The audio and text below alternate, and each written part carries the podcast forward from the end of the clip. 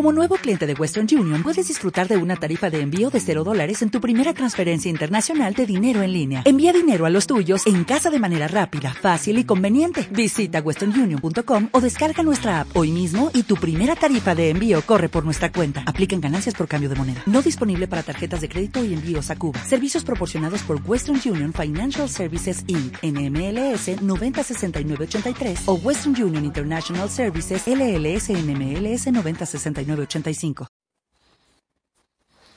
Buenos días. Les digo que hoy veremos la opinión de otro gran investigador. Él es Kevin O'Regan. Su campo de trabajo ha estado enfocado en la visión.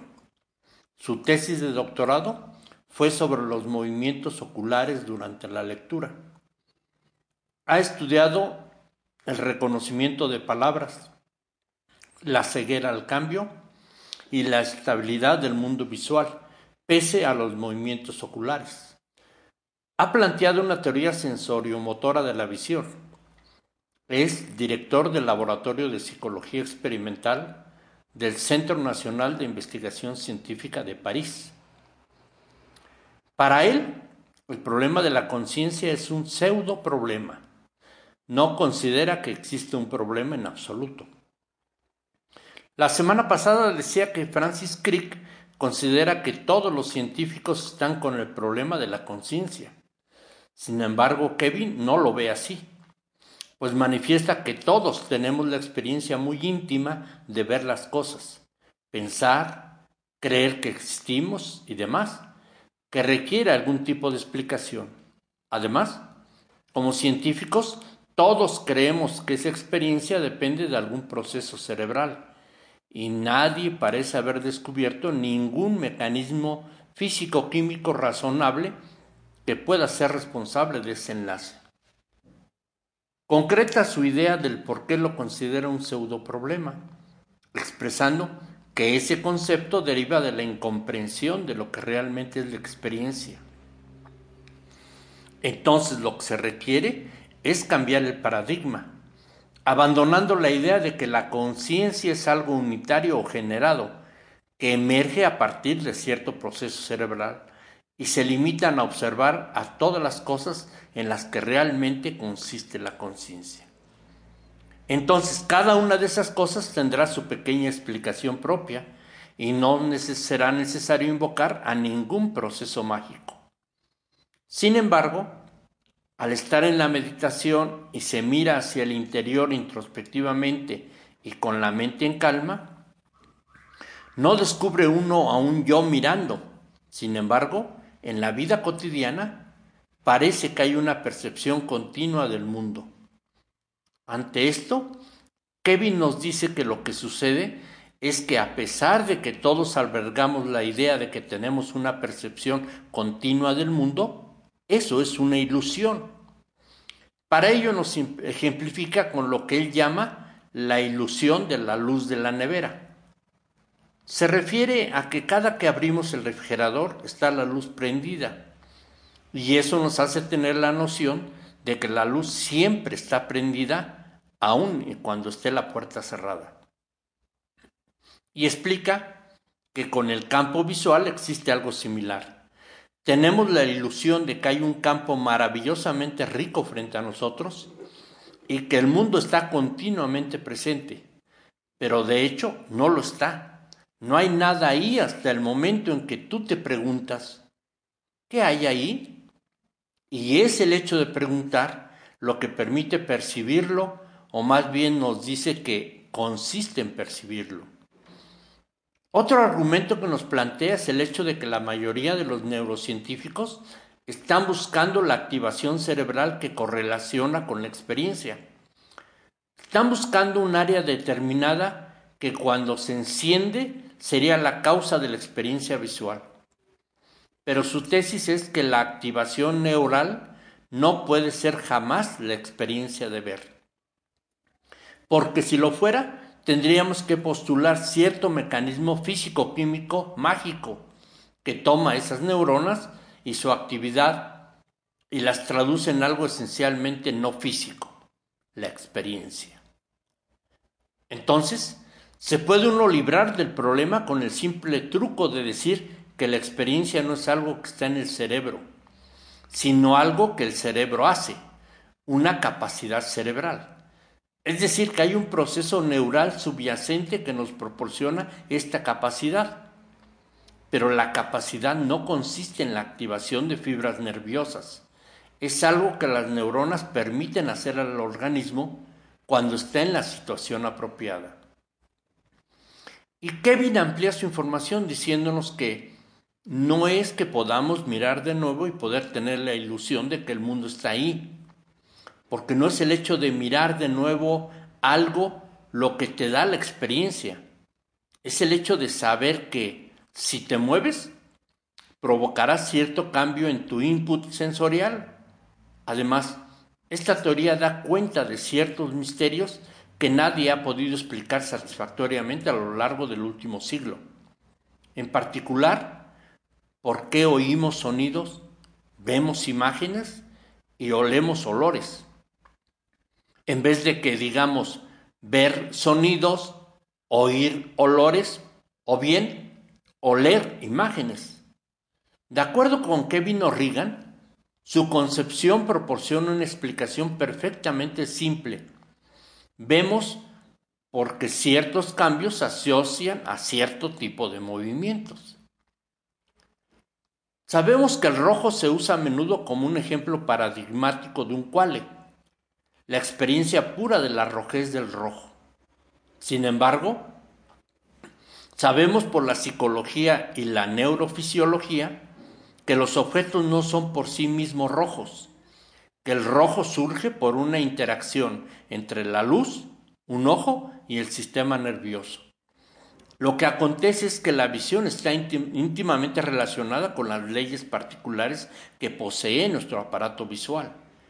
Por ejemplo, cuando tú como ser humano miras directamente un pedazo de papel rojo, este es seleccionado por tu visión foveal, que tiene una gran concentración de fotorreceptores muy sensibles al color. Pero cuando se mira un poco más allá, la concentración de fotorreceptores es muy baja y entonces la calidad de la luz roja entrante cambia. Es más, existe una especie de sustancia azulada verdosa en la parte central de la retina que filtra la luz roja de manera diferente que cuando miras hacia otra parte. Así que de hecho no existe nada semejante al rojo. Desde el enfoque de Kevin, este es el modo en que las superficies rojas cambian de luz cuando nos desplazamos con respecto a ellas.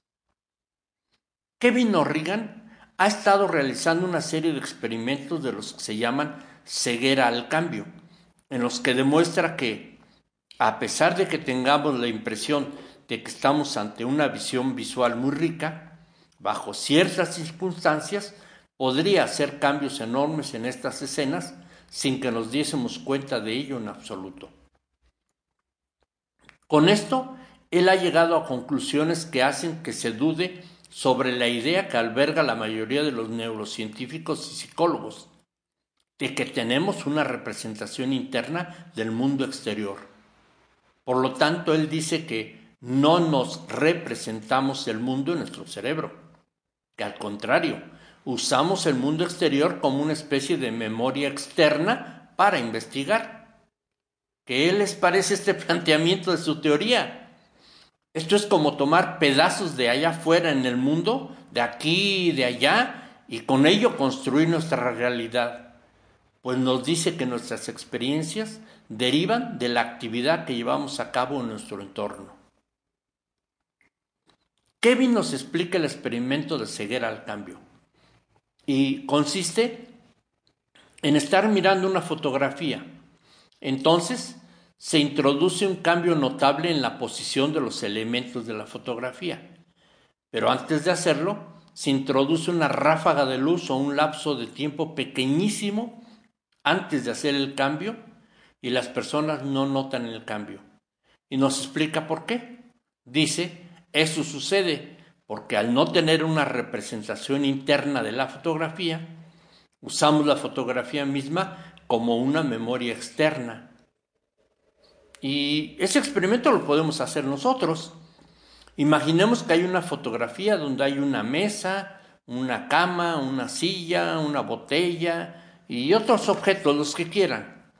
La miramos por un segundo, cerramos los ojos y si realizamos una serie de preguntas, lo más probable es que no podamos contestar las preguntas.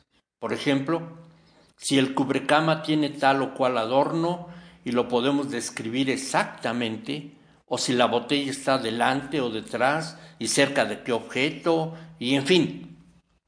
Kevin O'Regan nos explica el sustento de su tesis. Nos dice que eso sucede porque nuestro conocimiento interno de lo que estamos mirando es básicamente nulo. Se limita a una simple descripción semántica, pero cuando tenemos los ojos abiertos, esta descripción se enriquece con los ítems visuales que tenemos delante. Y tenemos la sensación de que es real, de tal modo que si hay alguna parte de la escena visual de lo que queramos tener más información, todo lo que tenemos que hacer es mirar hacia ese sector de la imagen y el más ligero desplazamiento de la atención o de los ojos lo hará inmediatamente disponible.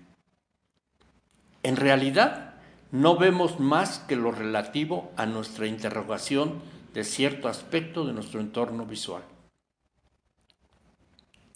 Pues, ¿qué opinión les genera todas estas ideas de Kevin O'Regan?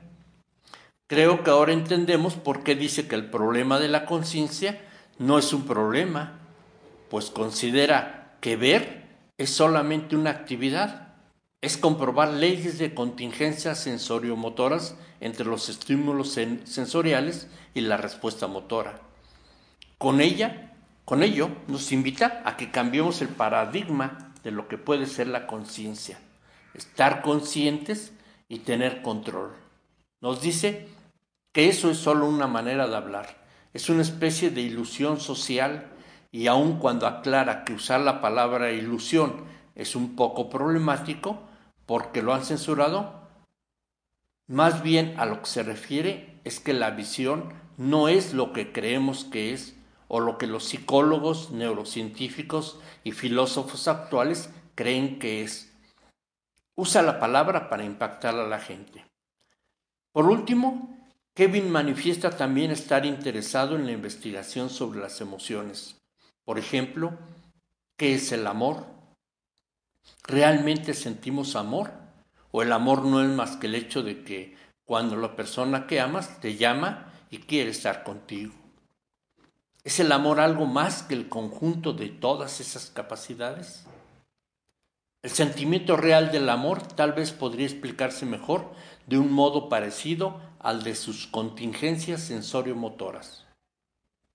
Pues así es como nos presenta sus ideas este notable científico Ahora les invito para continuar escudriñando el pensamiento de los científicos y las conclusiones que van obteniendo de sus trabajos sobre desentrañar el misterio de la conciencia. Nos oímos en ocho días y les reitero la invitación para asistir a las reuniones del Café Filosófico los miércoles en el Café Baluna de Islahuaca. Por acá nos vemos. Si alguien quiere tener mejor información, les comparto un número telefónico para obtenerla. 72 24 74 74 88. Hasta el próximo martes. Pasen la mejor de las semanas. Every day, we rise, challenging ourselves to work for what we believe in. At U.S. Border Patrol, protecting our borders is more than a job, it's a calling. Agents answer the call, working together to keep our country and communities safe. If you are ready for a new mission, join U.S. Border Patrol and go beyond. Learn more at cbp.gov/careers.